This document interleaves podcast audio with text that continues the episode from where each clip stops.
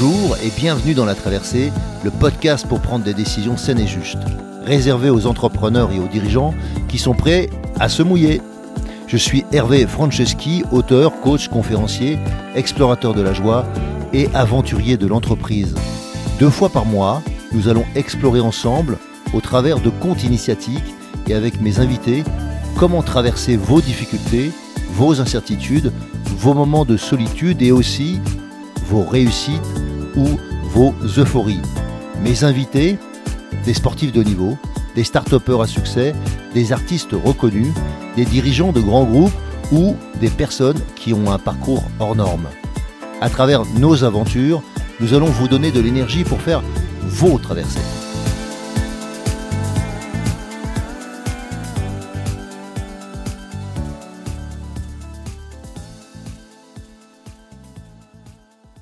Alors aujourd'hui, j'ai la chance d'être avec Verino.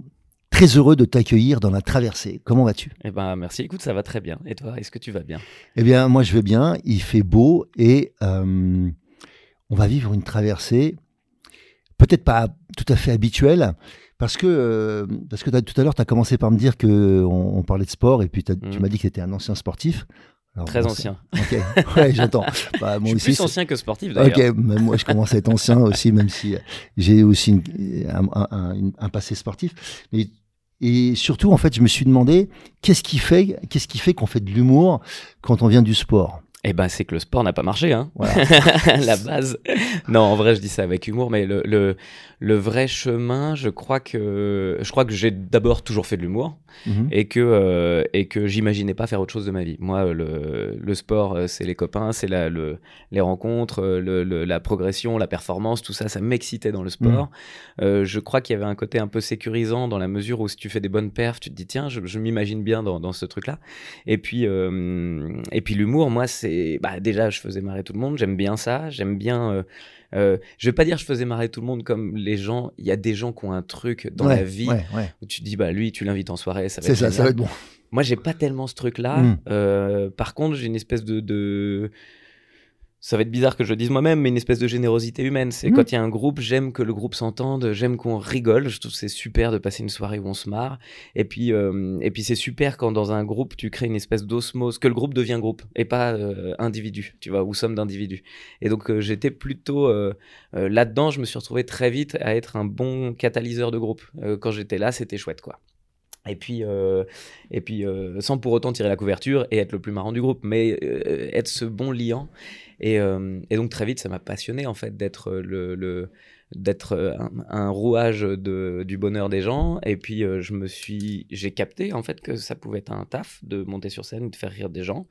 ça pouvait être un taf dans lequel tu t'épanouis au quotidien, tu vois, écrire des blagues, écrire des histoires, monter sur le plateau, les donner aux gens et déclencher du rire. Je me suis dit, mais c'est vachement utile. Et c'est quoi le déclencheur qui t'a dit qu'à un moment donné, il fallait que tu montes sur scène? Il y avait une évidence. Euh, vraiment, depuis, je pense, à, mes 15 ans, on a fait un stage euh, avec, euh, avec le club d'athlètes de, de, Nancy, j'étais nancéen. Et, et, on est parti à Vitel s'entraîner avec bah, tous les gens qui avaient fait une médaille au, championnat de, Lorraine. Et là-dedans, bah, il a fallu trouver sa place. Et très vite, très vite on s'est vite marré, tout ça. Et là, je me suis dit, bah en fait, je suis un mec marrant. Ça, c'est mon truc. Je peux être un mec marrant et, et c'est comme ça que tu trouves ta place aussi. Parce que t'es pas le plus grand, t'es pas le plus beau, t'es pas le plus machin. Mais par contre, en étant marrant, il y a un intérêt social euh, et donc ça m'a vite excité. Je me suis dit, bah là, ouais, c'est vraiment cette position m'intéresse. Et puis après, quand tu captes que c'est un métier, que tu captes que tu peux euh, faire ta vie avec, euh, il y a l'aspect découverte aussi permanent. J'ai très vite capté aussi aux alentours de 15 ans qu'en vrai, l'ensemble des métiers qui m'étaient proposés, moi, dans une éducation normale, euh, c'était d'aller choper dans le maximum des cas un CDI quelque part ou euh, d'être prof ou d'être fonctionnaire, sais mais j'avais un, panel de métiers qui m'offrait pas une découverte permanente. Et mmh moi, j'aime l'idée de continuer à progresser toute ma vie. Et je m'étais dit, bah, dans ce truc-là, j'ai l'impression. Enfin, ça cochait toutes les cases, quoi. Au-delà de l'ego, parce que je pense qu'il y a quand même un petit peu d'ego quand tu montes sur le plateau.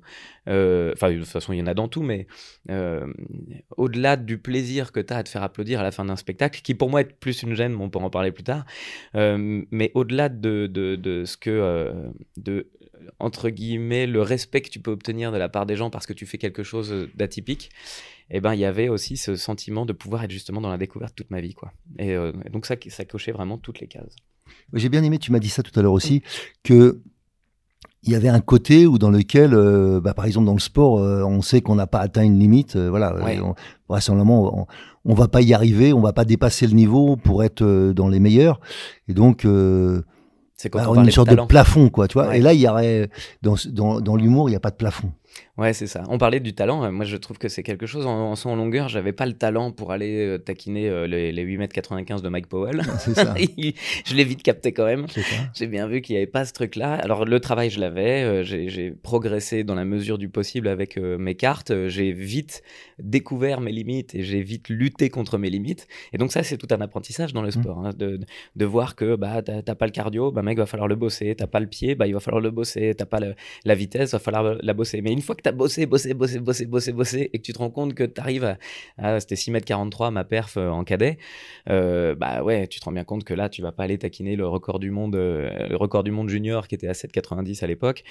tu sais que c'est pas pour toi, quoi. Et donc, et donc tout ce que j'ai appris en, en, son longueur et en, et en sport de manière générale, bah, c'est cette résilience, ce travail mmh. permanent, et, et puis, et puis de découvrir que le sport, tu construis pas ton sport. Je te disais, j'étais bon en son en longueur, mais peut-être que j'aurais été excellent en son en largeur. mais l'image, elle me paraît bonne parce que dans le sport, tu es, contraint par euh, les, limites du sport que tu pratiques. Mmh. Alors que euh, sur scène, j'avais la sensation de pouvoir créer l'humour que je voulais créer. C'est-à-dire que j'aurais pas été le meilleur Gad Elmaleh parce que Gad Elmaleh existe déjà. J'aurais pas été le meilleur Elise Moon parce qu'Elise Moon existe déjà. J'aurais pas été le meilleur Franck Dubosc, etc., etc. Mais par contre, je pouvais être le meilleur Verino, quoi. Mm. Et je me suis très vite dit, bah, adapte ton ta zone dans laquelle tu veux t'exprimer à ce que tu es capable de faire. Et puis, euh, bon, c'est un très très long chemin parce que ça demande beaucoup. Ça veut dire que tu dois toi-même défricher, puis baliser, puis sans arrêt te souvenir de par où t'es passé pour continuer à créer de la manière qui te correspond. C'est un, Alors comment tu fais justement pour te rappeler en, en permanence euh, d'où tu viens J'oublie tout le temps, c'est un enfer.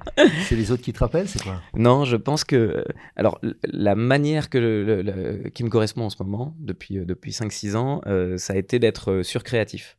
je pense que c'est dans ta zone d'inconfort que tu finis par par euh, être toujours en recherche euh, et, il est bizarre ce métier parce qu'à partir du moment où tu fais rire des gens, à partir du moment où il y a du monde dans ta salle, euh, que tu commences à, mmh. obtenir du succès, il y, a, il y, a, plusieurs solutions. Moi, je ne suis pas un boulimique de succès. Le succès m'intéresse pas. J'ai pas envie de, de, faire 15, 20, 30 zéniths dans l'année. Ça m'intéresse pas.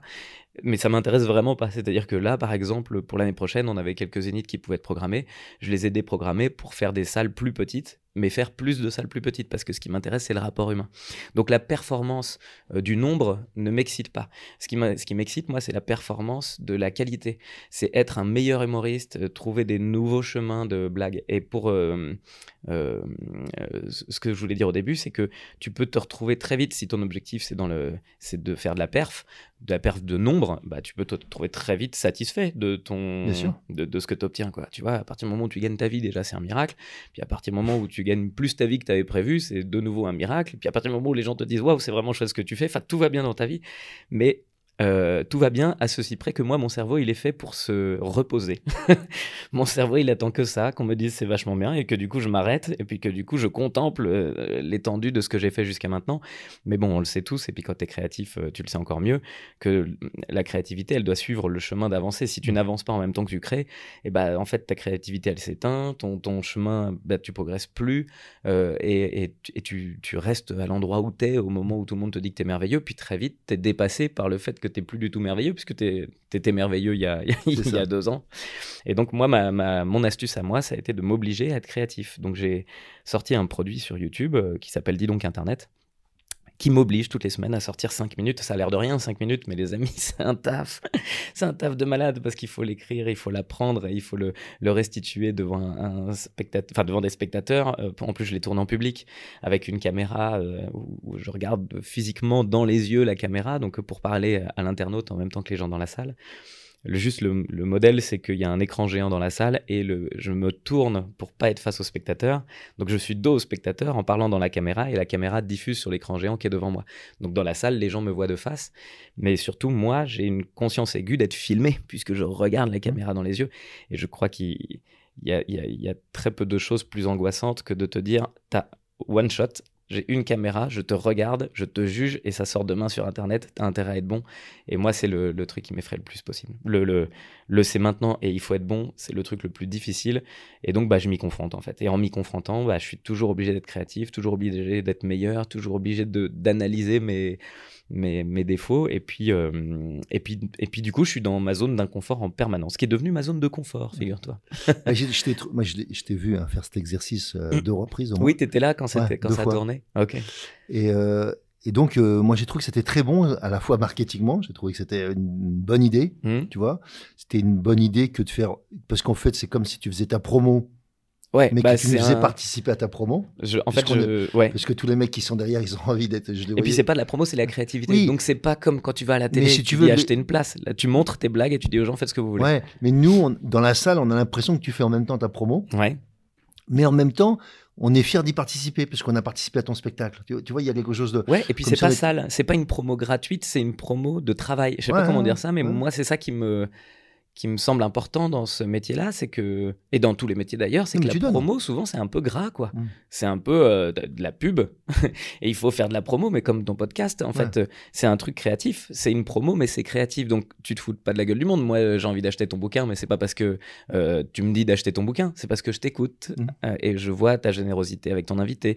Et je me dis, il doit avoir un truc intéressant à raconter. Et donc, c'est pas de la promo, mm. c'est de la créativité qui ça remplace la promo en fait. Et c'est bien plus généreux je bien trouve. bien sûr bien sûr. Mm. moi j'ai trouvé euh, j'ai trouvé ça et c'est pour ça qu'on y participe. Et j'ai trouvé ça top. Mais si tu veux, j'ai trouvé drôle que tout le monde veuille faire partie de la photo, en fait. Ouais. C'est-à-dire qu'il y a quelque chose comme une affaire de famille dans laquelle tu te dis, tu vois, on a envie d'être tous sur le banc derrière, là, tu vois. Et puis, est-ce que je suis dedans? Est-ce que je suis pas dedans? Tu vois donc, j'ai vu des gens, moi, qui étaient juste à côté de moi, tu vois, se déplacer pour être plus bah, Il y a des gens qui viennent avec des drapeaux et tout. Ouais, hein. donc je trouve ça top. Je trouve ça marrant aussi. Ça amène quelque chose en plus. Bah, ça montre l'énergie dans la salle. Et moi, c'est ça que je voulais je veux que. Parce que les blagues, c'est super. Moi, ça, c'est mon chemin à moi d'en écrire mm. des meilleurs. Mais d'abord, quand tu as envie d'aller voir un humoriste, euh, il y a tout un, processus. Tu as besoin de presque tomber amoureux de la personne. Moi, mm. j'ai besoin de lui faire confiance. Le rire, tu le donnes pas à n'importe qui. C'est quelque chose de très intime. Donc, ce que je voulais montrer avec ces vidéos-là, c'était un prétexte. Euh, de euh, oui, oui, je suis marrant, mais ça, c'est, on est plein à être marrant. Il y a plein, plein d'humoristes qui sont très, très forts et mais certainement un paquet qui sont plus drôles que moi. Maintenant, ce que nous on vit dans la salle, ce moment immédiat où tu te sens en sécurité, ça m'arrive régulièrement que des gens qui m'interrompent, qui parlent, qui hmm. prennent la parole, personne n'est gêné pour aller aux toilettes parce que tu sais que tu vas pas te faire canarder. C'est un truc très euh, très bon enfant. Tu, peux être toi-même dans ma salle. Moi c'est ça que je voulais montrer. Tu peux être toi-même dans ma salle. Tu peux euh, dégrafer ton cerveau. Tu peux parler trop fort. Tu vas pas te faire humilier. Tu vas pas hmm. euh, te retrouver à quatre pattes sur scène en train de chanter parce que le mec a décidé que ce serait marrant de t'humilier devant tout le monde. Hmm. Il n'y a pas ce type de, de choses là et en faisant ces vidéos-là, j'ai trouvé le moyen de le montrer, quoi. Je suis pas très fan, je suis pas très fan moi du bashing. Euh. moi non plus, je déteste ça. Il n'y a pas plus angoissant. Mets-toi devant tout le monde et montre-nous à quel point t'es nul. Mais c'est hyper humiliant. Enfin, il y a un... Oui, bien sûr que c'est humiliant. Mm. Et pour autant, tu peux trouver ça marrant même en étant la personne humiliée parce que c'est un peu choquant, c'est un peu tout ça. Mais quand tu, tu déconstruis l'idée, tu dis mais on peut rire euh, vachement de manière positive en vrai. on n'est pas obligé d'avoir un ennemi. Hein. Oui, bien sûr. Mm. On n'est pas obligé d'avoir un bouc émissaire.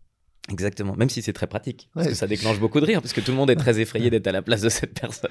Oui, mais après, je pense qu'on peut. Il y a déjà, tu vois, le, il me semble qu'une fois que je suis, je pense que la première fois que j'étais venu, il y avait une, nana qui rigolait, mais euh, comme ça arrive souvent, hmm. des gens qui rient, qui ont un rire euh, très particulier, ou qui rient en décalage, tu sais. Donc euh, il y a toujours ce, ce truc de, des gens qui rient quand ils doivent pas rire. C'est toujours, ça amène toujours un rire. Alors, soit ça amène un rire dans la salle, soit c'est un truc pour toi de reprendre. Je me rappelle pas ce que tu as fait. Mais je me rappelle très bien que ça amène. J'avais dû lui dire merci. Ok, mais c'est top. Je trouve quand, quand il y a tous ces, ça, c'est des cadeaux pour moi. Ah ouais, c'est génial. Bah, un, rire particulier, faut pas oublier que c'est aussi quelqu'un qui est totalement libre. Mmh. Moi, c'est ça que je vois.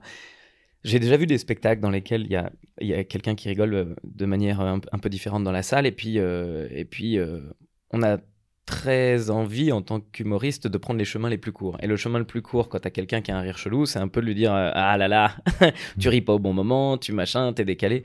Mais non, en fait c'est pas quelqu'un qui rit pas au moment ou quelqu'un qui est décalé. C'est en fait c'est quelqu'un qui ne se rend pas compte de si elle rit au bon moment. Ça veut dire il ou elle, ça veut dire que son cerveau, elle l'a dégrafé. Et moi ça, c'est mon objectif. Que, que tu rigoles dans ma salle, c'est chouette, j'ai envie que tu sois heureux. Mais ce que je veux d'abord, c'est que pendant tout le spectacle, tu ne sois que, à ce moment-là, c'est un vrai cadeau. Dans le monde dans lequel on vit, où tu as toujours un portable, toujours quelque chose, il y a toujours quelque chose qui te dérange. On en parlait avant l'interview, le temps long n'existe plus en radio, tu es, coupé par la pub, tu es coupé par euh, le, mec qui vient faire les infos. Y a tout, tu peux pas avoir une conversation dans laquelle tu développes une idée. Et dans le monde dans lequel on vit, de il y a de moins en moins de produits dans lesquels on peut faire, de produits créatifs, dans mm. lesquels on peut prendre au piège un humain dans son cerveau. Et le spectacle vivant, c'est un des derniers bastions de, de l'abandon total, où tu viens, tu t'assois, tu es obligé d'éteindre ton portable, on le demande au début, et à la fin, les portes vont s'ouvrir. Et entre le moment où tu es assis et le moment où à la fin, les portes s'ouvrent, moi, ma responsabilité, c'est de faire en sorte que tu oublies tout ce qui se passe en dehors de la salle. Et quand quelqu'un rigole en décalé, c'est quelqu'un qui ne se demande pas à quoi il ressemble, qui n'est pas dans une position sociale, il essaye pas, c'est toujours très difficile. Et surtout, dans un groupe comme le vôtre, euh, où tu es venu avec le, Racing Club de France, vous vous connaissez tous. S'il y en a un qui rigole à une blague de cul mais qu'il fallait pas, t'as tout le monde qui va se dire oh là là, euh, et puis il va devenir à vie le mec qui a rigolé au mauvais endroit. Et je veux pas moi je, veux que tout le monde ait perdu le contact avec la réalité. À partir de ce moment-là, tu vas être libre de rire et donc tu vas être, euh, tu vas être, en fait, c'est ça le vrai cadeau. Tu vas être euh, disponible euh, et, et, et, uniquement à toi pendant ce moment-là. Tu vas être dans le moment présent, quoi. Alors comment tu comment tu développes Tu nous parlais de de créer cet inconfort qui devient ta zone de confort, mmh. d'être hyper créatif ou d'être de t'obliger? Tu, nous as dit que tu crées euh, en fait un, un temps, hein, c'est 5 minutes. Euh, ouais, mais, c'est 700 mots pour être concret. Ouais, d'accord, c'est 700 mots, très précis. Plus ou moins, mais en tout cas, je sais qu'à 700 mots, ça, ça, ressemblera à quelque Et donc, chose. tu vois, c'est quoi ton, ton canevas? C'est quoi ton, comment, tu pro, comment tu te mets en, en condition pour créer toutes, ben ces, toutes les semaines, quoi qu'il arrive, ce, ouais. ces 5 minutes? Bah, C'est vraiment un travail qui est complètement différent de quand tu écris un spectacle où. Euh, quand j'écris un spectacle, je, mets en place des petites pièces, j'écoute énormément de, podcasts, je regarde énormément de vidéos, je, me renseigne beaucoup sur le monde et sur, ce qui me passionne parce que je sais que c'est ce qui va euh, ça va mijoter à l'intérieur et puis à un moment ça va devenir quelque chose. Euh, donc ça c'est un travail plus euh, de long terme, c'est un, truc d'artiste presque. c'est vraiment un truc d'artiste de, allez, je me laisse transpirer, traverser par le monde et, je, et, je, et, ma personnalité va transpirer à travers ce que j'ai envie de raconter. Donc il y a vraiment un truc artistique là où sur les vidéos de chaque semaine on est sur quelque chose de très plus technique. C'est-à-dire que ça va m'obliger de toute façon à livrer quelque chose. Ça veut dire que dans le spectacle, j'ai le temps. Hein. Je me dis, oh, dans un an et demi, je vais sortir un nouveau spectacle. Bon, bah, pendant un an et demi, je vais me nourrir. Là, c'est vendredi, un soir, à 19h30, les portes se ferment, je monte sur scène et je vais euh, du coup jouer ma vidéo à 21h30 après le, euh, après le spectacle. Donc il faut que euh, à 19h30 ce soit prêt et appris par cœur, puisque je vais pas jouer avec mon texte, tu vois. Donc j'ai tout un, tout un, un rétro-planning dans ma tête. Je sais qu'à 17h30, il faut que j'ai fini de l'écrire parce que je vais le retoucher jusqu'à 18. Et puis entre 18 et 19, je vais l'apprendre, quoi. Et j'ai une heure pour faire rentrer ces 700 putains de mots dans ma tête. Euh, et donc, il faut que ce soit écrit en amont. Euh, donc, en gros, je me lève le matin à 9h et j'écris quoi Et j'écris et je cherche. Parce qu'il n'y a que quand on cherche qu'on trouve. Il y a pas.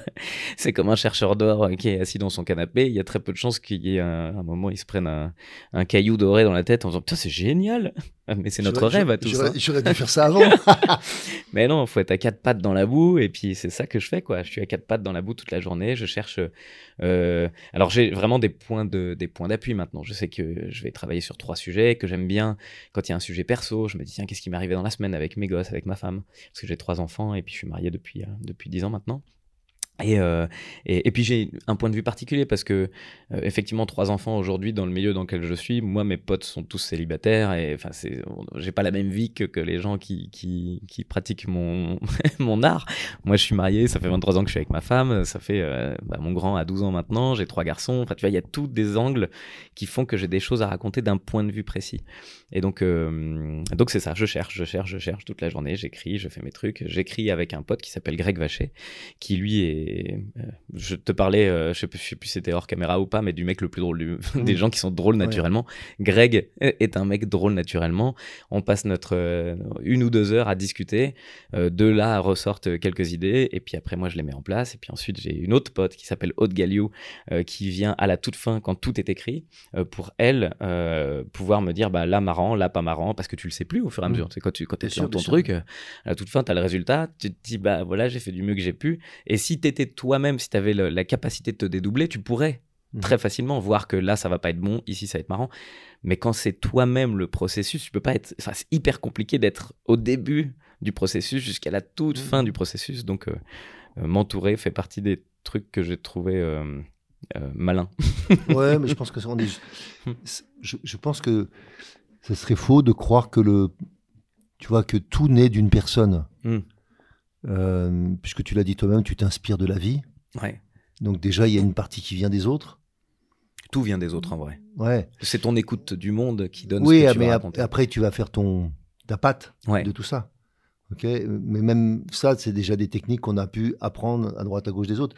C'est juste que tu es, je dirais le le meilleur candidat à réussir ce truc-là. Ouais, c'est ça. Je suis, le, je suis la somme de toutes les soupes que j'ai goûtées. C'est ça. je suis capable de te faire une soupe avec plein de légumes. Parce que ce, cette soupe avec ce légume, toi, t'es hyper bon dans les soupes à la courgette. J'ai mhm. goûté ta soupe à la courgette, elle était délicieuse.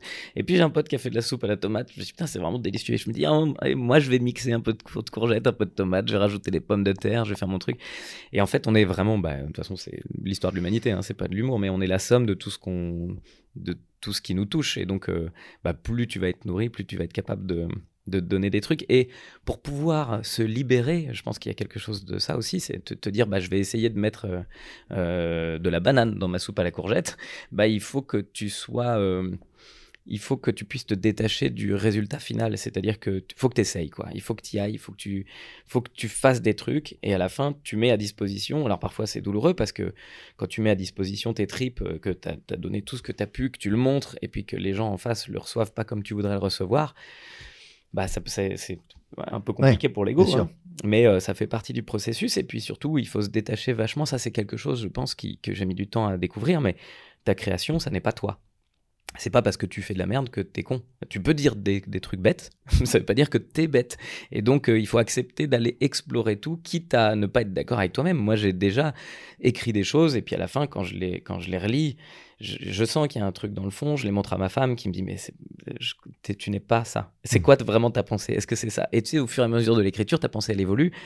Et puis, euh, et puis donc, tu te rends compte que ta pensée initiale, tu l'as, elle s'est diluée dans ce que tu crées, quoi.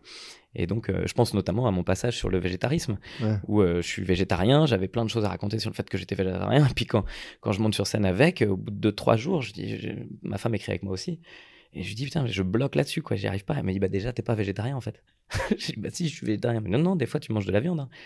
bah, oui, mais, mais, bah, oui, mais n'empêche que tu peux pas avoir un postulat de végétarien si de temps en temps, tu manges de la viande. Je lui dis oui, mais de temps en temps, parce que c'est pas de ma faute. Bah, vas-y.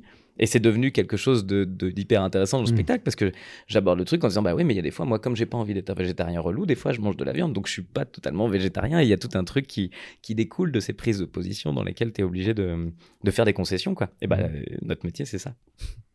Ouais, super. Et je trouve c'est intéressant de se rappeler qu'en fait, on se nourrit des autres. Et donc, bah, de comment, à quel moment tu as choisi, tu vois, comment tu as choisi ton équipe euh, bah, je l'ai presque pas choisi en fait, c'est des copains. Et puis à un moment, je me suis dit, il va falloir que je les paye. c'est vraiment ça quoi.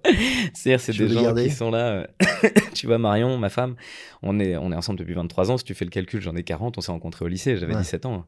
Et donc, c'est ma meilleure pote, c'est ma, c'est, c'est, mon histoire de ma vie quoi, cette femme-là. Et puis, on a, on a évolué ensemble. Et puis, à un moment, bah, c'est, alors Marion, c'est la plus tardive à être rentrée dans l'équipe, mais sur le dernier spectacle, Focus, bah, il y a un moment, j'ai fait le calcul, quoi, parce qu'on se dit juste, on travaille ensemble, on fait nos machins, on regarde, mais là, je lui dis, mais en fait, regarde, à la ligne, tu as 25% du spectacle, tu es auteur euh, vraiment de 25% du spectacle. Et on savait qu'on travaillait ensemble, mais j'ai pu euh, euh, mathématiquement réaliser qu'elle avait bossé sur, le, sur, le, sur, sur mon, truc à hauteur de 25%, ce qui est, ce qui est beaucoup.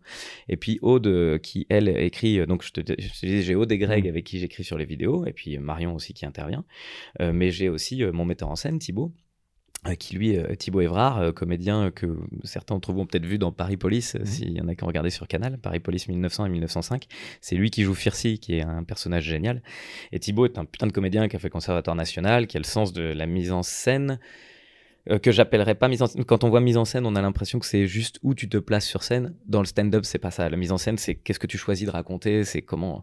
Euh, c'est un ouvreur de portes, mm. Thibaut. C'est comme ça que je l'appelle, moi. Tu sais, t'es dans un couloir, il faut ouvrir des portes pour aller voir ce qui se passe dans chaque pièce. Et il y a des moments, il faut aller tout droit, donc il faut fermer les portes parce qu'il faut aller chercher la pièce, euh, la pièce importante dans laquelle tu vas pouvoir t'épanouir. Thibaut, c'est un ouvreur de portes. C'est ça le, le, rôle du metteur en scène pour moi. Et donc, c'est des gens. Thibaut, c'est mon témoin de mariage d'il y a 10 ans. c'est un pote, quoi. C'est un mec que j'ai rencontré sur scène on s'est rencontrés en 2006 parce qu'elle bossait sur des projets dans lesquels j'ai passé des auditions. Et, euh, voilà mon équipe, quoi. C'est que des gens. Euh, c'est que des gens. De toute façon, tu peux pas choisir des gens pour leur euh, travail parce qu'il y a des gens qui vont être très bons pour toi et très mauvais pour d'autres. Donc tu regardes le travail des gens, tu te dis bah tiens lui il est génial, il est le co-auteur d'un mec très connu, il va être maître hyper utile. Bah non parce qu'en fait euh, il va pas écrire pour toi comme il écrit pour des autres, pour d'autres. Et avec Greg par exemple, on a un cerveau très très semblable dans nos conneries, dans notre écriture. Bah moi c'est c'est un mec comme ça qu'il me faut pour écrire vite parce que. Donc c'est de la complicité dont tu parles. Vraiment ouais. Ouais ouais. Oui, plus que, plus que du boulot, en vrai, c'est des gens avec qui j'ai du plaisir à être mmh. et avec qui je peux m'exprimer pleinement et avec euh, et ils peuvent s'exprimer pleinement avec moi aussi. Il faut trouver. Euh, parce que c'est bien beau d'avoir des collaborateurs, mais il faut qu'ils soient heureux, épanouis et capables de donner leur, euh, le meilleur d'eux-mêmes. Parce que si, si ton projet leur parle pas ou qu'il leur parle juste parce que c'est de la finance, bah c'est super, mais on est dans l'humour. Hein. l'humour, si tu fais ça parce que tu veux gagner ta vie, il va y avoir. tu travailles pas pour les bonnes raisons. Il faut, te, faut, faut être là pour s'amuser, quoi. Tu parlais de générosité tout à l'heure. Moi, c'est un mot qui me touche beaucoup. Euh, ou de la générosité avec ton public. Mm. Donc, euh, pour moi, j'entends complicité, générosité, ça, ça vient faire écho. Ça, ça, te parle, ce que je viens de dire ben, euh, Oui, oui, c'est ça. tu as raison. Complicité, générosité, c'est hyper intéressant parce que la générosité. Alors, dans le, dans le stand-up, je parlerai de générosité parce que pour pouvoir créer la complicité dans une salle, c'est moi le lien. Mhm. Quand tu as 500 personnes qui viennent, euh, comme c'était le cas au grand point, ou 450 au grand point virgule, tu as 450 unités, quoi, 450 personnes, et tu peux pas leur demander d'être complice direct parce que eux, ils viennent là, ils sont assis au milieu des gens. Donc, euh, je, je, la générosité pour moi c'est l'impulse quoi c'est le moment où c'est à toi de donner le, les règles de base implicitement pour que le spectateur finisse par se rendre compte qu'en fait bah il est dans un don lui aussi et puis euh, et puis c'est de là que va naître la, le, travail d'équipe quoi mmh. d'être un humoriste plus une salle et donc une somme de personnes et pas juste un conférencier euh, mais je fais le lien avec toi parce que tu fais des conférences le il y a deux manières d'être conférencier. Tu peux venir en étant un sachant, et en distribuant ton savoir avec euh, toute, ton, euh, toute ta grandeur d'âme. Et, ça, c'est une fausse générosité. Ça, c'est pour montrer aux gens à quel point tu es génial. Ça. Regardez comme je suis génial. et ça, pour moi, il, manque la. Il, manque. Euh, alors, il y a des gens que ça peut nourrir, c'est super. Et puis, il y a des, des gens qui sont très très forts et qui sont vraiment des bons sachants. Et j'ai envie de les écouter, mais j'ai envie de les écouter pour leur contenu. Alors que moi, ce qui m'excite, c'est que j'ai envie. Ouais, j'ai envie que ce soit. Euh, c'est le lien, quoi. C'est ce qui fait que tu sors de la salle et en fait, tu dis, mais putain, j'ai l'impression que c'est mon pote, ce gars. J'ai l'impression de le connaître 100%. Tu vois, moi, je me suis ouvert complètement. J'ai donné à 100% qui j'étais. Et puis, euh, bah, tu pars avec ça et tu peux m'aimer, me détester, machin. Mais en tout cas, tu vois exactement mon ambition et mon. Je me suis pas caché derrière un personnage, quoi. Y a pas Et ceux qui écoutent le podcast et qui m'ont déjà vu sur scène, a priori, ils, ils, devraient pas être trop loin de. Et puis, et puis, en fait, moi, je veux, tu sais quoi? Je travaille pour que mes enfants plus tard puissent regarder mes spectacles et comprendre toute leur vie, tu sais, revoir leur enfance, et se dire putain c'est marrant. quand j'avais 6 ans, j'ai fait ça et, papa il l'a dit comme ça. Et là pour le coup, tu peux je peux pas mentir parce que je veux que mes enfants voient comment je les ai vus quoi. Tu vois. C'est mignon. ouais. Top. Euh, ça m'arrive de parler aussi de mes enfants euh, dans mes conférences. Ah ouais, bah il y a rien de plus nourrissant. Et puis le côté pédagogue et mm. puis à partir du moment où tu es papa, tu tu diffuses pas tes énergies de la même manière quoi. Qu'est-ce qui fait qu'à un moment donné, euh, tu vois, tu disais, le, danger qu'on a, c'est de s'endormir ou, ou, d'oublier deux secondes que c'est un métier de création, de créativité permanente, et que le rire aussi, c'est aussi un, dans l'air, quoi. Je sais pas comment dire autrement. Je pense que je sais pas s'il y a des vannes qui passeraient tous les siècles. Tu vois ce que je veux dire? Ouais, Et même d'un soir à l'autre. Hein, moi, je ne joue jamais de la même manière. Toi qui as vu deux fois le spectacle, mm. bon bah il y a, y a, des points d'accroche. Mais euh, je, quand je monte sur scène, je monte sur scène comme je suis maintenant. Là, si je montais sur scène tout de suite, bah, il serait différent. Bah ouais, parce que on vient d'avoir cette discussion, mm. donc je jouerais peut-être différemment, peut-être un peu plus un peu plus sérieux, puisqu'on est en train d'avoir une discussion plus sérieuse. Alors que quand je sors, tu vois, ça m'arrive de faire des plateaux d'humoristes aussi avant mon spectacle. Donc je vais jouer quelque part, et puis après j'enchaîne et j'ai mon spectacle derrière, puis ensuite j'enchaîne et je vais faire autre chose. Mais je veux que. En fait, je ne sacralise pas la scène, moi. Moi, la scène, c'est un moment comme un autre. Euh, je j'ai pas envie de faire un spectacle. J'ai envie qu'on passe un moment. Et donc, pour que le moment soit euh, juste, bah, il faut que je sois juste, c'est-à-dire que, je sois aligné avec qui je suis maintenant. Parce que sinon, c'est un beau discours de dire il faut être aligné avec qui t'es. Oui, mais t'es qui quand Quoi? Tu vois? Et moi, je suis pas comédien comme il pourrait y avoir des, des, gens qui travaillent la manière de restituer leur texte, et puis c'est tout, c'est systématiquement pareil parce que c'est la meilleure manière de le dire. Moi, la meilleure manière de le dire, c'est de le dire comme tu as envie de le dire maintenant. Quoi. Oui, puis je, je, je, sens que quand on fait du stand-up, on est, on est dans l'impro aussi. On est dans ce qui se joue. On est dans le moment présent. Évidemment qu'il y a des vannes euh, qui sont prévues et que tout est très écrit. Alors bizarrement, je te dirais, même celles-ci, il faut les improviser. C'est-à-dire qu'elles sont quelque part dans ta tête, mm, mm. mais tu dois les dire avec euh, avec ici et maintenant. Si tu fais tes vannes comme prévu, elles sont pas drôles. Hein. C'est si tu fais tes vannes comme ça arrive qu'elles sont marrantes, quoi. Ouais. Pardon, je t'ai coupé. Non, non, non, non ça, me va très bien. Alors, je te recoupe. Vas-y, vas-y. Non, j'ai rien à dire, je voulais juste te recouper. c'est un plaisir, c'est un plaisir. J'adore être coupé découpé.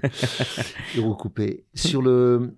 Je reviens sur. Euh, tu vois, quand on parlait tout à l'heure d'entrepreneur, on parlait d'entreprendre ou de créer, pour moi, il y a quelque chose qui est euh, comment on gère dans le temps. Tu vois, euh, est-ce que tu as des objectifs Je fais exprès de, te le proposer à long terme. À 5 ans, tu vois.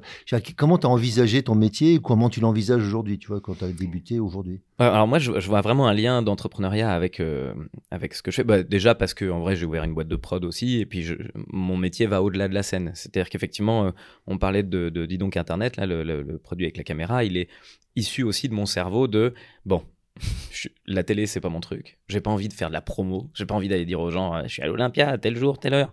Je pense que le meilleur moyen de dire aux gens, je suis à l'Olympia, tel jour, telle heure, c'est de montrer ton travail et que à la fin, ce soit écrit euh, qui est à l'Olympia, tu vois. Mais j'ai pas envie, moi, de, de, devoir dire. Enfin, je trouve ça putassier. J'aime, j'aime pas cette manière de faire, tu vois. Et donc, euh, bah, c'est un cerveau d'entrepreneur. C'est-à-dire te dire, ce chemin-là ne me va pas. Qu'est-ce, qui qu'est-ce qu'il y a d'autre comme chemin? Bah tiens, Internet. Alors à l'époque, on n'était pas nombreux à y aller, mais je m'étais dit, bah tiens, cette, option, en tout cas, elle va m'aller. Elle sera peut-être moins puissante en termes de millions de personnes que je vais toucher parce que euh, je vais pas euh, sur TF1, tu, fais, tu, passes à la télé, euh, tu, vas toucher 6 millions de personnes en faisant Vendredi tout est permis, par exemple. Mais sur Vendredi tout est permis, il y en a combien qui vont s'accrocher à moi? Il y en a peut-être les 10% maximum. Sur les 10%, il y en a 1% qui va acheter sa place. Et donc, au final, tu te retrouves avec. tu vas toucher 60 000 personnes, ce qui est génialissime mais 60 000 personnes, je, fais 10 fois plus avec mes vidéos. Donc c'est, alors au début non, mais moi ce qui m'intéresse c'est d'avoir, euh, c'est de parler, c'est d'avoir un, comment dire ça, euh, je, veux avoir des spectateurs de qualité dans ma salle. Ça va être très bizarre et on, on, peut avoir l'impression d'un truc un peu pompeux, mais quand je dis de qualité, c'est-à-dire d'une qualité qui me correspond. Je veux pas des gens intelligents, je m'en fous. Je veux juste des gens qui sont dans mon délire et qui comprennent, pas des gens pris au piège par la publicité. Je veux pas des gens qui, qui ont vu ma tête euh, à la télé et qui se disent bon bah on va voir s'il est drôle, puis qui arrivent là et qui savent pas à quoi s'attendre. Moi, ce que je veux, c'est que quand tu sois dans ma, tu viens t'asseoir dans ma salle, tu globalement, tu peux me faire confiance. Et donc, euh, tu as, déjà fait la moitié du chemin. On s'est choisi mutuellement. Voilà. Et donc, je travaille ça de cette manière. Et ça, c'est un cerveau d'entrepreneur. C'est comme quand tu as, un produit, il faut savoir où le placer pour que les gens puissent le voir. Moi, par exemple, on parlait de tout à l'heure de ton, ton activité de base, qui, qui est euh, de, de, faire que les gens parlent aux chevaux. L'équipe coaching. Hein. coaching. Bah, tu vois, ça, par exemple, tu peux pas, tu, tu vas pas faire la pub dans un magasin en champ parce que ça, ça va pas toucher les bonnes personnes. C'est, tu dois forcément passer par quelque chose un, peu plus bouche à oreille. Ça va être euh, parce que si demain, euh, si demain t'es exposé de manière stupide, enfin ou, ou surexposé de manière stupide, en fait, tu vas être, tu vas être soumis à plein de gens qui vont dire mais c'est quoi ton truc? Tu parles aux chevaux et ils vont te simplifier ton travail et ta communication, elle va être diluée par juste il parle aux chevaux. Ben voilà. Et donc il y a plein de gens qui vont faire des blagues sur le fait que et ça et ça va complètement diluer et, et amoindrir le travail que tu fournis. Et ben moi je veux pas ça. Moi je veux je veux la meilleure bouche pour parler, euh, j'ai, pour, communiquer. Que la performance de la qualité, c'était quelque chose de fort pour toi, je le rentends là. Ouais, ouais, j'aime bien que j'aime bien que ce soit. Euh, et puis en plus, sur Internet, t'as pas le droit à l'erreur. C'est-à-dire, enfin, tu l'as globalement, c'est toi qui mmh, crée ton truc. Mais je veux dire, moi, si demain je suis plus drôle, je fais plus de vues, hein, point. c'est pas compliqué. On va pas m'inviter encore parce que je suis à la mode et que bah, ça fait longtemps qu'on, le voit à la télé. Il y a encore des humoristes aujourd'hui qu'on voit qui sont exposés dans les médias, surexposés parce que euh, c'est confortable pour un programmateur de programmer un mec qui a fait une carrière euh, il y a 15 ans et qu'on connaît. Donc c'est très rassurant pour quand tu allumes ta télé. Ah bah cool, lui, euh, je l'ai déjà vu, je l'aime bien et c'est des bons produits de télé. Mais c'est des produits de télé qui ne se transforment plus sur scène parce que les salles, elles sont pas forcément pleines derrière c'est un nouveau moyen de faire quoi. Et donc j'en reviens euh, au cœur de la question, c'était euh, l'entrepreneuriat et puis euh, et puis et puis l'humour. et aussi l'évolution. Et aussi l'évolution vers où je vais. Bah moi j'ai une, une, vision très très lointaine pour le coup. j'ai je, je, vois tout à court, moyen et long terme. À court terme, parce qu'il faut que je sois capable ce soir de monter sur scène si j'en ai envie et si je suis capable, voilà. À moyen, parce qu'il va falloir quand même que je réussisse à, à faire en sorte de gagner ma vie euh, pour pouvoir m'assurer un long terme. Et à long terme, parce qu'en vrai, euh, moi, euh, je veux faire du stand-up à 80 piges, quoi. Tu vois, je pense que j'aimerais réussir à toujours progresser, à être toujours meilleur. Et moi, mon objectif, c'est d'être un jour un, un maître, tu vois, dans ma discipline. Et je sais que peut-être que j'y arriverai jamais, mais en tout cas, je me donne toutes les clés pour me dire, il y a un jour où ce que tu vas raconter, ce sera ce sera tellement fort et tellement puissant. Je me fantasme ça un petit peu. Et donc, c'est mon, objectif à long terme. ça serait quoi un mètre alors? Ah, bah, j'en sais rien. C'est ça la découverte. J'ai entendu qu'un mètre, ça pourrait être euh, Virino, fantasmant sur Virino. Ouais, peut-être. Mais je trouve qu'il y a de ça, tu sais, la diffusion d'idées. En plus, l'humour, euh, on a une responsabilité énorme aujourd'hui. On, on, peut diffuser, on peut influencer des, des gens. Et il y a deux manières d'influencer. Il y a les influenceurs sur Instagram qui font, qui font des choses que je qualifierais de très médiocres et qui juste rentrent bêtement dans le cerveau des gens qui ont un cerveau très ouvert. Et puis, et puis il faut consommer, il faut consommer, il faut consommer. Et puis, il y a nous, les créatifs à long terme, qui vont euh, faire rentrer des valeurs dans, le, dans, dans, les cerveaux des gens. Et je pense que il y, a, y, a, une portée un peu éducative. Et plus j'avance dans ce métier, plus j'en ai conscience et plus j'ai l'impression de pas être assez fort. Et donc, plus j'ai l'impression de pas être assez fort, plus je me dis, c'est pas grave. Tu vas être plus fort plus tard. Donc continue, travaille, améliore-toi. Donc là, j'entends que la valeur numéro un serait euh, chez toi une forme de persistance, euh, tu vois, euh, de, bah déjà, y a... de patience aussi patience parce que je suis ouais et je crois que c'est obligatoire aussi euh, dans ma catégorie ma mm. manière d'être parce que je suis pas un mec qui fait des buzz tu vois y a, on en voit surtout dans l'humour hein, il y a des gars qui débarquent et qui explosent tout et qui sont hyper forts et mm. évidents d'un coup le premier nom que j'ai c'est Paul Mirabel qui mm. est sorti il y a deux ans d'un coup euh, tout le monde l'a vu arriver ce gars là moi, ça faisait 10 ans ou 15 ans que je faisais ce métier et je vois un gars qui arrive et qui rafle en, en, une vidéo l'intégralité du paysage euh, humoristique français. Et puis il y a Jimo il y a quelques années avant, et puis il y a Roman Fressinet, et puis il y a Blanche Gardin, et puis il y a Fari. Moi, c'est tout ça, c'est des mecs qui sont arrivés après moi, toutes ces personnes. Mais c'est des gens qui ont une, une force et une personnalité, quelque chose de d'impactant. C'est, ils arrivent avec un marteau et ils tapent en un coup, ils enfoncent le clou. Mmh. Euh, moi, je, je, fais de la couture. et donc, c'est un peu plus compliqué. Et, et, enfin, je fais de la couture. Je dis pas que le font pas. C'est vraiment qu'on soit bien d'accord. Je suis pas en train du tout de critiquer cette manière d'être parce qu'ils choisissent pas non plus les buzz qu'ils font. Mais justement, moi, je ne suis pas un mec à buzz. Je suis pas le gars où d'un coup, tu vas le voir. Tu... Pourquoi je vais être différenciant? En fait, je vais être différenciant parce que je m'inscris dans le long terme. Et donc, de... nécessairement, il faut que je m'inscrive dans le long terme pour être euh, la personne qui, à un moment, va correspondre à ce que t'aimes. Et donc, euh, bah, du coup, mathématiquement, je peux pas être dans l'ultra court terme puisque ma différence c'est d'être dans le long terme. Donc il y a tout ce truc un peu paradoxal qu'il faut que tu intègres quand tu quand tu fais ce métier-là et puis sur lequel il faut euh, enfin je sais que justement c'est le terme de ton podcast, c'est la traversée quoi.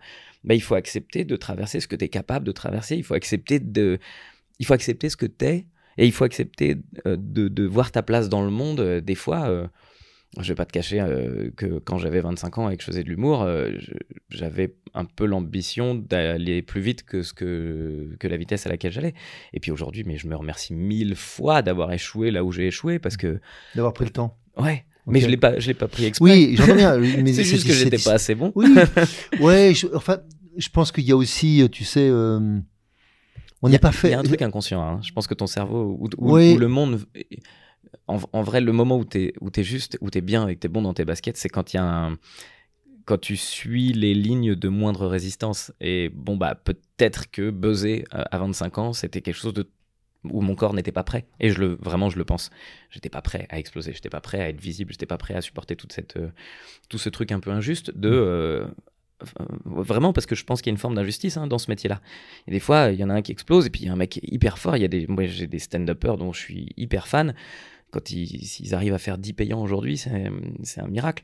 Et en fait, ce métier à court terme est injuste parce qu'on ne sait pas pourquoi. D'un coup, le désir va se créer chez les spectateurs et et tu peux pas diriger le désir des gens, quoi. Tu peux pas, c'est pas possible. Mais sur le long terme, il finit toujours par être juste ce métier. Toujours. Oui, puis je, pense que quand on parle de temps long, c'est un petit peu. On est, hein, si je reviens au sport, il y a des gens qui sont des sprinteurs, il y a des gens qui sont des résistants, il y a des gens qui sont des endurants. donc, euh, on ne fait pas le même métier. Tu mm. vois, il y a, raison, il y a une manière de faire un rythme qui est différent. Et si on, fait, on parle de traversée, euh, si tu parles euh, d'une traversée au long cours, bah, tu reviens pas demain. Non. tu, tu, vois, on reparlera quand tu seras revenu. Alors maintenant, avec la capacité de suivre la course de bout en bout, mais avant, le mec qui partait, euh, t'attends de savoir quand s'il revient. et, tu vois, et quand tu reviens, c'est là qu'il va y se passer un truc. Donc, il y a des moments dans lesquels, je dirais, euh, euh, peut-être que il y a des gens, tu vois, qui produisent beaucoup à un moment donné. Et tu vois, c'est un peu comme des chanteurs. Certains chanteurs mm. sont produisent peu, mais sont toujours là. Ouais. Ouais, un Cabrel. Euh, et, d'autres qui produisent beaucoup, qui sont là aussi, puis d'autres qui produisent beaucoup et puis qui font deux ans. Ouais. Voire euh, qu'on fait qu'une chanson. Et ouais, c'est ça. Mais ça se trouve, c'était exactement leur but. C'est ça, exactement. Il y a des gens euh, qui avaient besoin de cette exposition à ce moment-là, qui l'ont eu qui ont reçu le l'ego, le, le, waouh, c'est génial, ou au contraire qui ont été déçus de ça. C'est-à-dire que tu peux aussi euh, attendre des choses qui n'étaient pas bonnes pour toi. c'est terrible. Ouais, on, voit bien que sur scène, il y a des gens qui ne résistent pas à la scène, hein, ou qui résistent pas à, la notoriété. à la notoriété. Donc je pense que ça, ça fait partie de la progression de l'humain ben, Tu vois, on en parlait tout à l'heure, effectivement, euh, la, notoriété. Parce que nous, notre métier, c'est de faire de l'humour. Et bizarrement, à partir du moment où tu deviens un personnage public et on te demande de faire plus que de l'humour, on te demande aussi d'être qui tu es, on te demande d'être disponible parce qu'on veut faire une photo, on te demande d'être sympa dans la vie parce qu'on t'a déjà vu, puis tu te fous pas de la gueule du monde parce que quand même, c'est toi qui as décidé de faire un métier où tu es, où es exposé. Mais moi, à la base, j'en ai rien à cirer. Moi, plus je suis caché, mieux je me porte. Hein. Mm. Donc, j'ai pas. Enfin j'adore le contact avec les gens, mais je n'ai pas besoin, quand je suis au camping euh, l'été, que tout le monde vienne faire des selfies. Vraiment, mmh. ce c'est pas nécessaire et c'est pas mon métier. Et donc, euh, euh, aller sur Internet, c'est aussi une bonne manière pour moi de, de réaliser l'artiste que j'étais au sens plus large que simplement sur scène. C'est que moi, dans ma vie, comme je passe très peu à la télé, très peu à la radio et très peu dans les médias traditionnels, bah en fait, les gens qui viennent m'arrêter dans la rue, c'est que des gens comme nous, quoi. C'est mmh que des gens sympas qui me disent Ah, j'aime bien ton taf. Et puis, des gens avec qui je me retrouve à discuter. Euh, j'ai embauché une fille il y a pas longtemps euh, dans ma boîte. C'est une fille que j'ai rencontrée dans le train et qui me dit Ah, je fais de la com, euh, mais je suis pas hyper heureuse dans le truc que je fais. J'aimerais bien bosser dans le spectacle. Je lui dis bah, Envoie-moi ton CV. Et maintenant, ça fait un an et demi qu'elle est en, CDD, en CDI chez nous. Parce que, en fait, te retrouver avec des gens qui, qui comprennent ton délire, bah, en fait, tu parles d'humain à humain, pas d'humain à star tu te positionnes pas en star. Quoi. Mm. moi, j'adore ce rapport-là. tu parles de l'humain. Bien sûr que. oui, bah, ne serait-ce que toi, tu as vu, tu m'as contacté très facilement par mail. Euh, Salut, euh, viens, on discute. je t'ai vu en spectacle, c'était cool. et j'arrive chez toi et c'est beaucoup plus agréable que. Que, que ce rapport de. D'agents avec des stars, c'est compliqué, je sais. Et en même temps, c'est nécessaire. Bien sûr. Tu passes par d'autres chemins. Bien sûr. moi, je suis content que ce soit pas nécessaire dans le cas de ma carrière, tu vois. Et tu disais tout à l'heure que c'était pas obligatoirement simple ou ça pouvait même être gênant de se faire applaudir. Oui, c'est vrai, je l'ai dit au début. Ouais, ouais, il y a un truc, ça c'est ce que me dit ma femme, tu sais, elle me dit euh, à la fin, elle laisse les gens s'exprimer parce que pour le coup, c'est le moment où nous, on a le temps de te dire merci. Mm. Et en fait, moi, à la fin du spectacle, j'ai tout autant envie d'applaudir les gens, et je le fais d'ailleurs. De mm. Je me suis rendu compte à un moment, je voyais des vidéos de moi à la fin des spectacles, c'est les gens qui prennent sur Instagram et tout ça. Et je me disais, putain, mais j'applaudis le public, quoi. Et je suis sur scène à dire bravo, parce qu'en vrai, pour moi, c'est un travail d'équipe. C'est vraiment un truc. Alors oui, j'étais un peu le chef d'orchestre, etc. Et je, je prends bien conscience du fait que euh, je suis à l'origine de la lancée. C'est-à-dire, c'est moi qui lance le, premier caillou, puis après, il y a des trucs, ça devient un feu d'artifice. Enfin, tout, tout est. Euh, mais c'est un vrai boulot d'équipe pour moi. Il y a autant, euh, il y a autant d'applaudissements qui doivent aller dans un sens que dans l'autre. Même moi, je suis nourri par ce que j'ai proposé, autant que que le public qui a été nourri parce que. Enfin, moi, j'ai envie de dire, mais merci aux gens d'avoir euh, zapper leur cerveau. Merci d'avoir été dans mon équipe là. Merci, merci d'avoir été ensemble. Et ça arrive très souvent et que des gens viennent me voir à la fin en me disant bravo, c'était génial. Et je leur réponds ouais. Hein et je me dis mais quel tocard Je peux dire ouais, c'était génial. Mais en vrai, pourquoi je suis capable de leur dire c'était génial? Parce que j'ai vécu ce moment autant que le spectateur l'a vécu. C'est-à-dire que moi, je suis pas dans une représentation, moi, je suis dans un moment. C'est comme quand tu passes une soirée, qu'à la fin de la soirée, tu t'es marié avec tes potes et t'as dit putain, c'était trop cool. Bah moi, quand je sors de la salle, c'est ça que je ressens. Et d'ailleurs. Euh, il y a des soirs où, les, tu sais, euh, ça rit plus ou moins. Mm. Et globalement, moi, j'ai l'impression que euh, le, le, spectacle se passe 100% du temps bien. Et pourquoi il se passe 100% du temps bien? Parce que, en fait, j'en ai rien à cirer du rire des gens. Je tu ris comme tu veux. Et j'ai vu des collègues sortir de scène en disant Ah, ce soir, ils étaient pas bons. Je me dis Mais comment tu peux quantifier ça? Parce qu'ils ont pas rigolé? Parce qu'ils ont pas ri comme tu voulais? Mais, tu tapes à côté, mon ami. L'objectif, c'est pas de toi obtenir du rire de la part des gens. L'objectif, c'est qu'on passe une soirée dans laquelle on est tous ici et maintenant. Et ça, c'est pas quantifiable. Euh, ce qui est quantifiable, c'est le, les décibels. Oui, on a l'ambition de faire rire, mais tu peux pas, tu peux pas euh, responsabiliser les gens. Tu peux pas dire aux gens, il faut que vous riez à tel moment, de telle manière, est suffisamment fort pour que je sois content. ça, pour moi, tu t'exiges quelque chose d'inconscient. C'est comme euh, quand on dit on peut rire de tout. Est-ce qu'on peut rire de tout? Mais est-ce qu'on peut pleurer de tout? C'est pas toi qui choisis. Tu vois? Oui, on peut pleurer de tout parce que quand t'es triste, t'es triste et tu pleures. Bah, c'est pareil, est-ce qu'on peut rire de tout? Bah oui, parce que mon cerveau, c'est pas moi qui décide de si je peux rire. Moi, tu me fais une bonne blague, euh, ou même une blague mauvaise, des fois je ris, hein, et une blague raciste, je peux rire. Et, et pourtant, je suis pas d'accord, j'ai pas envie. Mais en attendant, il y a des fois, c'est pas toi qui décides, peut-on rire de tout? Bah super, euh, moi j'en sais rien. moi mon cerveau il rit de tout quoi, et c'est pas moi qui décide quand il rit ou quand il rit pas. Bien sûr qu'on peut rire de tout, et, après on va juste dire peut-être pas avec n'importe qui. Ouais, mais toi personnellement, tu peux rire de tout. Et donc c'est ça ce truc-là. À chaque fois, on a envie de prendre le, public dans son ensemble. Tu as envie de dire aux gens, est-ce qu'on peut rire de tout? Mais c'est pas les gens, c'est chaque personne qui peut rire de tout. Donc oui, on peut rire de tout, absolument. Maintenant, on peut pas imposer le rire. Et ça, c'est pas la même chose. Et c'est ça que je voulais dire là, c'est que moi, quand je monte sur scène, je donne mon texte. Euh, T'es pas obligé de rire de tout chez moi. Mais ce que je veux moi, c'est réussir à te transformer en, personne disponible pour rire des choses. Et à partir de ce moment-là, quand je réussis ça et quand je sens qu'il y a une vraie communication, ben, quand je sors de scène, je suis tout le temps heureux. Je suis tout le temps heureux. les moments où, où, où je n'aime pas, où je. Et c'est arrivé, franchement, je pense que. Allez 0,5% du temps, j'ai dû passer à côté d'un spectacle où j'étais moins dedans, où euh, tu vois, il y a des, problèmes personnels des fois qui prennent le dessus et c'est compliqué. La technique est là pour sauver le truc et faire en sorte que le spectateur il passe quand même un bon moment, mais le vrai bon moment, le vrai bon euh, timing, le vrai bon truc, c'est quand le spectateur il sort et il a pas compris. tu vois, j'ai l'impression que ça a duré 4 minutes. Mm. Eh bah ouais, mon gars, là je t'ai eu. Et c'est pas du rire là, c'est du, du, sensationnel, de l'émotion. Et pour ça, t'as pas besoin de m'applaudir. J'ai besoin de t'applaudir autant. Et donc je n'ai pas. Euh, parce que j'ai mis mon ego de côté à ce moment-là. J'ai forcément, je le dis parce que euh, il y a forcément une dose d'ego là-dedans. Mais quand je suis sur scène, moi, il y a pas d'ego. Il y a pas. Il n'y a pas de, regardez-moi. Il y a juste, bon, je suis devant vous. Visiblement, il va falloir que je parle et il va falloir que je trouve un moyen pour qu'on ait tous notre place. Mais je n'ai pas, pas envie d'être admiré, moi. Ça m'intéresse pas du tout. Ça m'intéresse pas du tout parce que si je, si je me mets dans la situation dans laquelle je suis admiré, je vais avoir des responsabilités qui me dépassent. Et une attente de la, place, de, la, de la part des spectateurs. Moi, euh, je vais faire de mon mieux et, euh, et en faisant de mon mieux, j'espère que je vais te donner quelque chose qui va te, qui va te nourrir et qui va te, qui va te libérer, quoi. Et ça, pour le coup, t'as pas besoin d'applaudissements. Tu fais de ton mieux. C'est un mot que tu utilises beaucoup, euh, libérer. ouais. Donc quand tu dis... Euh, Moi, la liberté, c'est... Ouais. Vas-y. Ah pardon, je te recoupe, hein, je suis vraiment mal poli. Quoi. Mais ouais, pour moi, la liberté, je pense même, tiens, on va faire une boucle avec ce qu'on disait au début tu me disais qu'est-ce que pourquoi comment t'arrives à en être à, être humoriste? Ben en fait euh, je pense que mon désir de liberté c'est ça. Euh, ce métier avant d'être humoriste avant de vouloir être humoriste moi ma démarche elle est même euh, je veux que personne me domine dans la vie. Je n'aime pas ça. Je, je, je ne supporte pas d'avoir j'adore admirer les gens J'adore trouver des gens plus forts que moi. J'adore, ça me fait du bien de voir des collègues humoristes plus qui, qui sont plus drôles de, de, ou qui ont des capacités différentes. J'adore admirer chaque humoriste pour chaque euh, truc. J'adore admirer les entrepreneurs pour ce qu'ils font. J'adore admirer les humains de manière générale. Et donc euh, euh, ça, j'aime vraiment ça, mais mais du coup c'est le seul rapport de domination que j'accepte.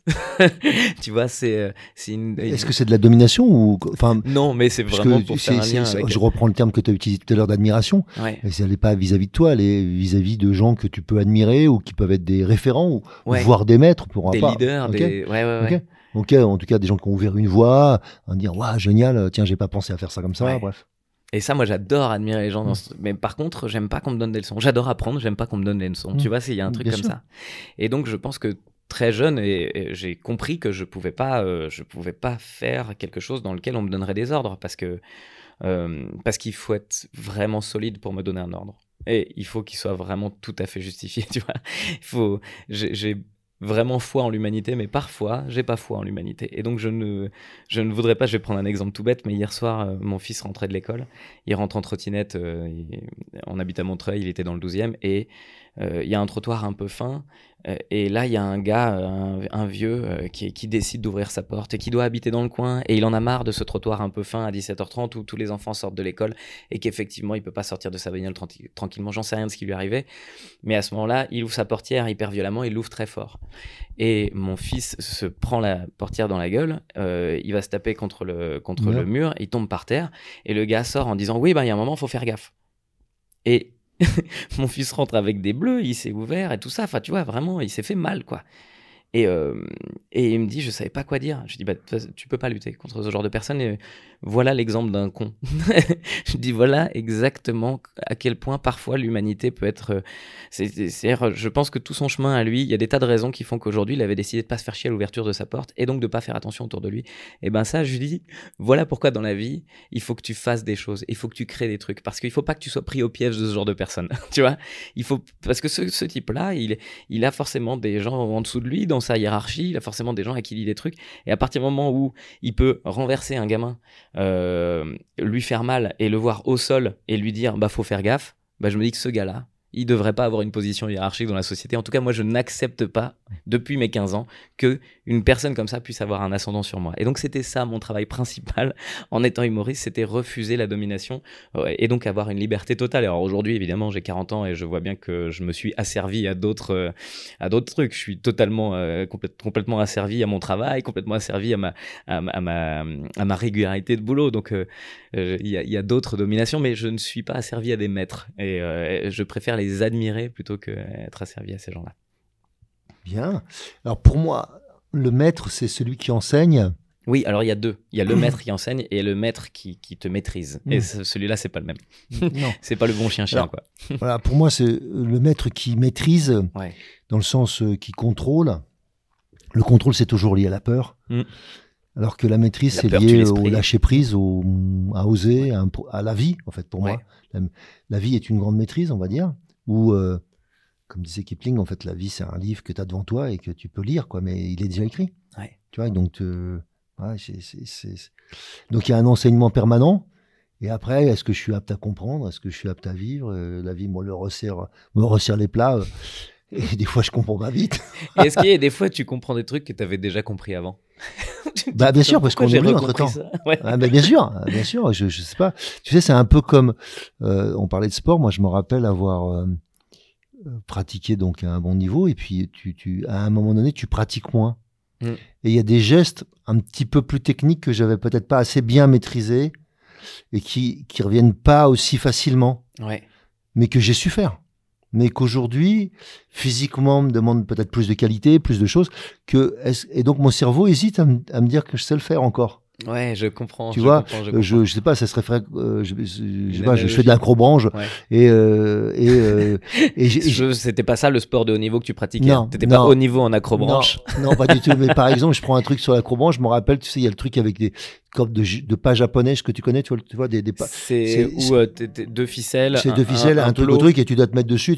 En fait, si tu prends ton élan et que tu marches avec ça, ça te paraît très simple de le faire. Mais quand tu es, je vois, comme un peu suspendu. C'est ça, comme mais si tu ne prends pas cet élan, en fait, sur chaque plot, tu vas t'arrêter et chaque plot va partir en arrière quand tu dois partir en avant. Enfin, en fait, c'est donc de la technique soit facile, soit impossible. Et là, d'un seul coup, c'est juste, ça devient l'enfer. Tu trembles et tu te dis, mais je savais le faire ce truc avant.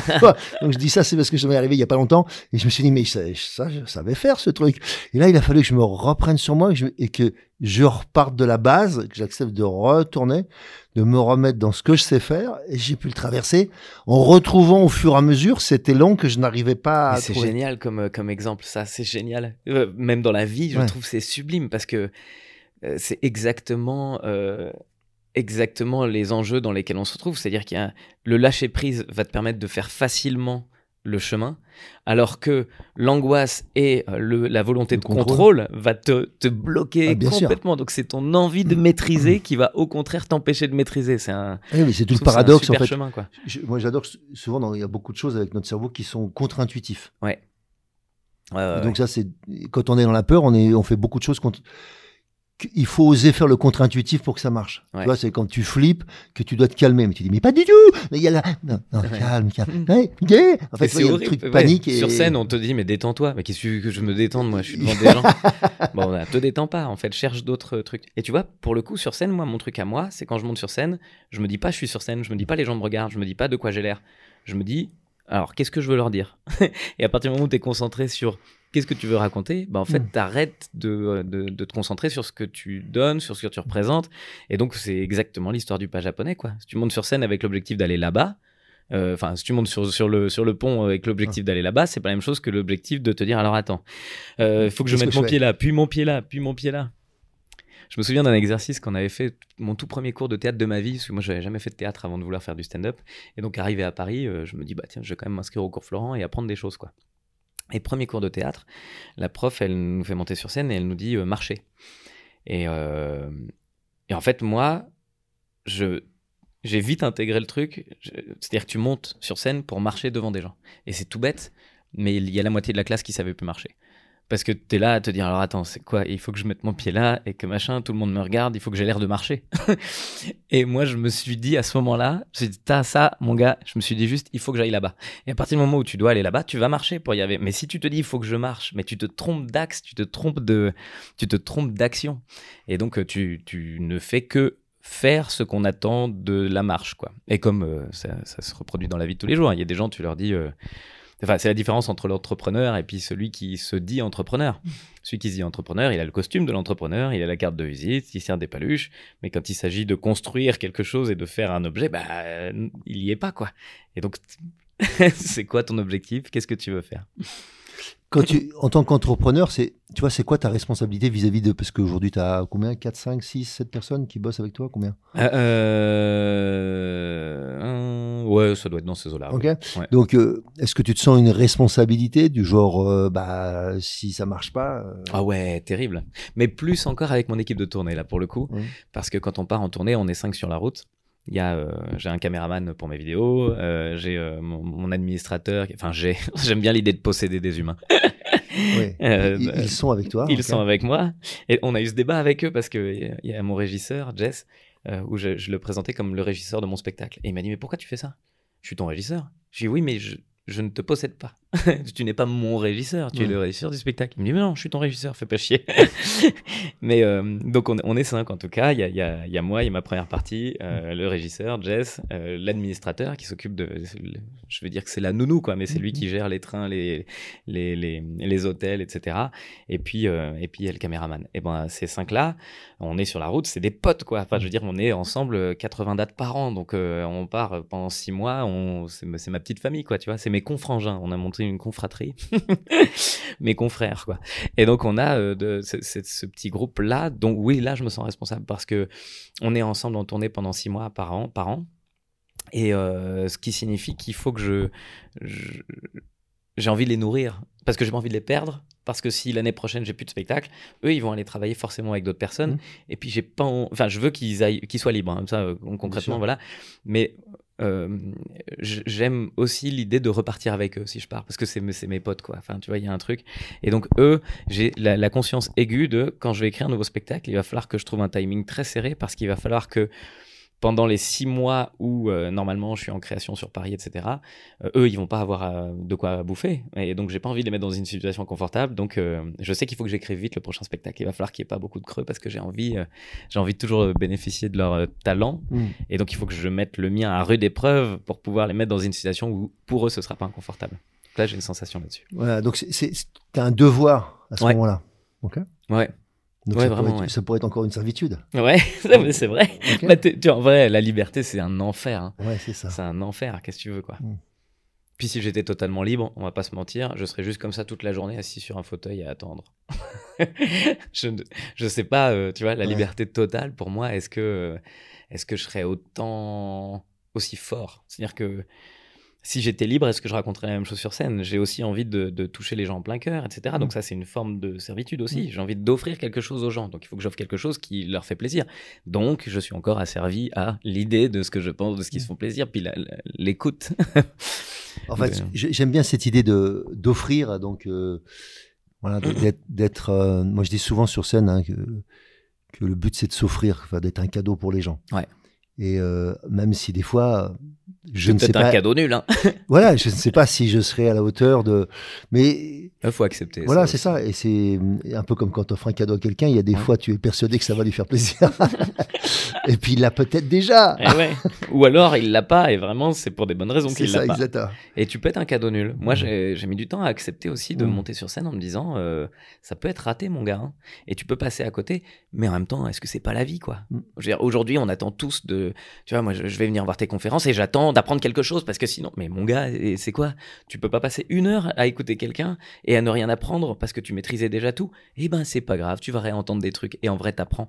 T'apprends et c'est mon prof au cours Florent euh, qui m'avait euh, en, deuxième année. J'ai fait six mois en première année, six mois en deuxième.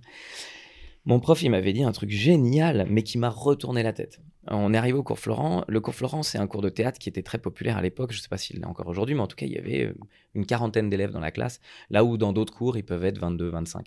Et donc, je me disais, mais est-ce que c'est une bonne idée d'être là dans un cours où il y a 40 élèves? Évidemment, on n'a pas le temps de s'exprimer autant que dans un cours où, il y en a, où il y en a 25. Parce qu'à 25, tu peux, il y a plus de roulement et tout ça. Et, et lui, il nous avait dit, on est très nombreux.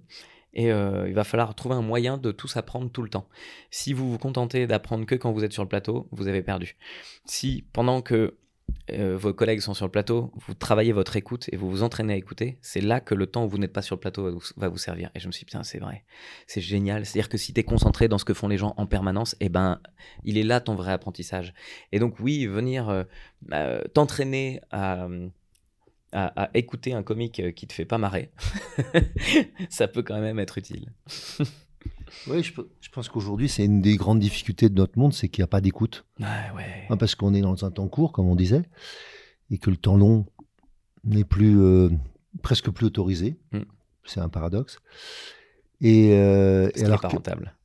Ouais, alors je ne crois pas d'ailleurs qu'il soit pas rentable. C'est juste que, tu vois, euh, il est rentable ailleurs. C'est ça. Et en fait, euh, comme tout se calcule avec de l'argent et du. Enfin, tu vois, c'est con, mais nous, là, euh, on sait que ce moment, il est rentable pour tous les deux. Peut-être qu'il y a des gens qui vont écouter ce podcast et pour qui ce sera hyper rentable, mais il est rentable euh, pas financièrement, quoi. Moi, je peux pas calculer, enfin, en dehors de, évidemment, des 5000 euros que tu m'as promis. non Ah merde, j'ai mal capté. Mais oui, non, il n'y a pas de rentabilité. Et en fait, je trouve ça presque presque dommage qu'on ait qu'une seule échelle de rentabilité, c'est-à-dire celle de, la finance. quoi. Il n'y a que ça. Et donc aujourd'hui, ben, on perd.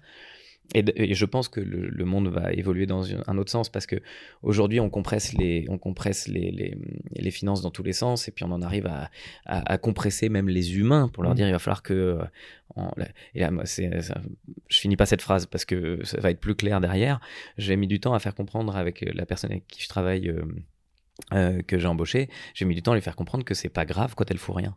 Parce que elle a embauché, elle, après avoir été embauchée, elle a enfilé son costume de, de, de, fille qui travaille en CDI, qui doit travailler 35 heures par semaine. Et donc pendant 35 heures, il faut qu'elle fasse des choses et qu'elle soit rentable pour l'entreprise et tout. Et je lui dis, mais euh, arrête tout de suite, hein. fais rien. Hein. Si t'as rien à faire, ne fais rien. Si t'as rien à faire, regarde une série. Ça va te nourrir et ça va m'apporter des choses. Moi, j'ai besoin de quelqu'un de vivant et de qui soit en prise avec le monde et qui a envie d'agir. Pas quelqu'un qui agit parce que c'est comme ça qu'il faut faire. Moi, je, ça ne m'intéresse pas. Et en vrai, je pense qu'elle sera beaucoup plus rentable pour moi mmh. en étant, euh, en bossant deux heures par semaine euh, sur un sujet qu'elle a mis 33 heures à maîtriser avec son cerveau, sans s'en rendre compte. Mais pendant deux heures, elle va être béton et elle va me sortir un truc génial. Alors que 35 heures diluées dans lesquelles elle, elle sait pas exactement par quel bout prendre le truc, bah ça va pas être rentable en fait. Donc la rentabilité, oui et non, tu vois. Oui, bien sûr. En fait, il y a un temps, euh, il y a un temps de, moi je dis un temps de jachère. Ouais. Tu vois, c'est ça, pour une maturation. Et je pense qu'avant on comprenait que tu sais, souvent d'ailleurs, quand tu as des enfants, tu vois, ils, pendant, je sais pas, pendant l'année, ils grandissent pas. Ils grandissent l'été. Ouais, bah, c'est parce qu'ils étaient tellement concentrés sur l'école, machin, c'était déjà énorme. D'accord? Ou d'autres, je sais pas, j'en sais rien, euh, ils, ils, développent de la maturité, d'un seul coup, ils posent des questions, ils n'en posaient pas une avant, enfin bref. Tu vois, donc il y a des, le processus n'est pas linéaire. Quoi. Ouais, c'est ça, exactement. Il y a une histoire hyper intéressante sur laquelle je suis tombé il n'y a pas longtemps, tu dois la connaître puisque tu en connais beaucoup.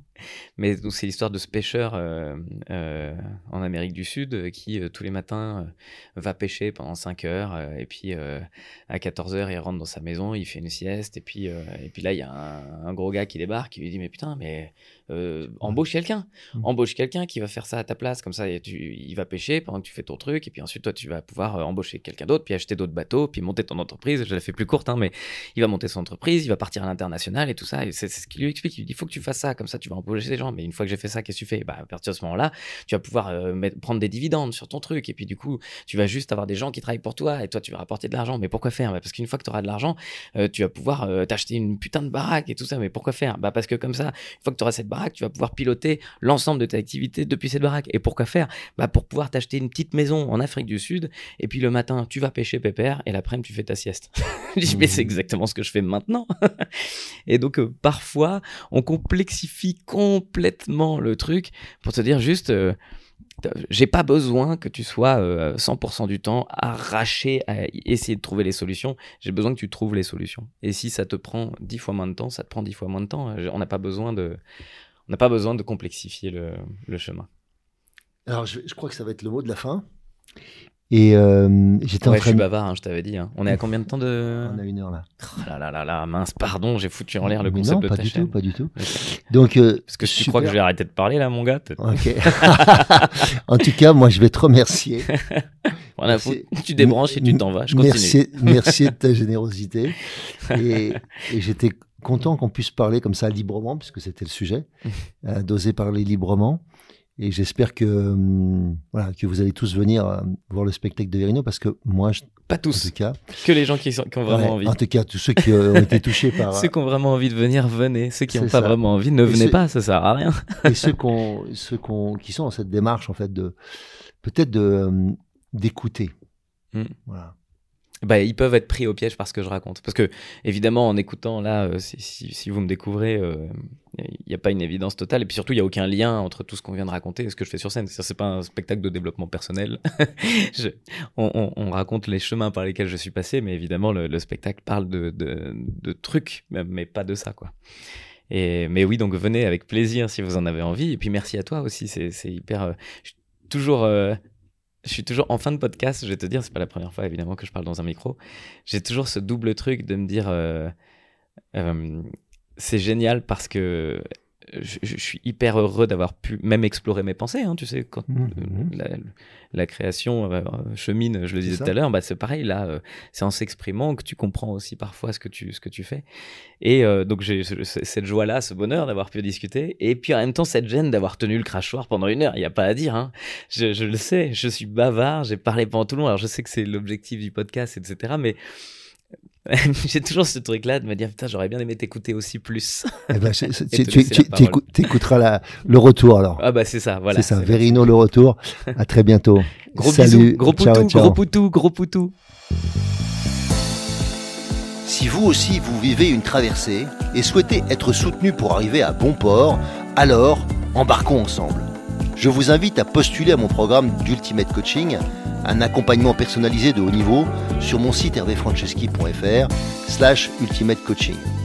Ce programme s'adresse aux dirigeants et aux entrepreneurs désireux de se dépasser avec fluidité et simplicité. Par exemple, pour se préparer mentalement comme un sportif de haut niveau, ou bien pour être plus présent à soi et à son corps, ou encore pour développer performance, inclusion et bien-être dans votre entreprise. Et enfin, enfin, exploser les plafonds de verre qui vous empêchent d'atteindre votre potentiel. Et bien sûr, si vous aimez ce podcast, favorisez sa diffusion en lui donnant 5 étoiles, j'ai bien dit 5 étoiles, sur Apple Podcast ou votre plateforme de podcast préférée. Et surtout, surtout, abonnez-vous pour ne manquer aucun épisode. Dans cette traversée, sortez vos cirés, ça va rincer.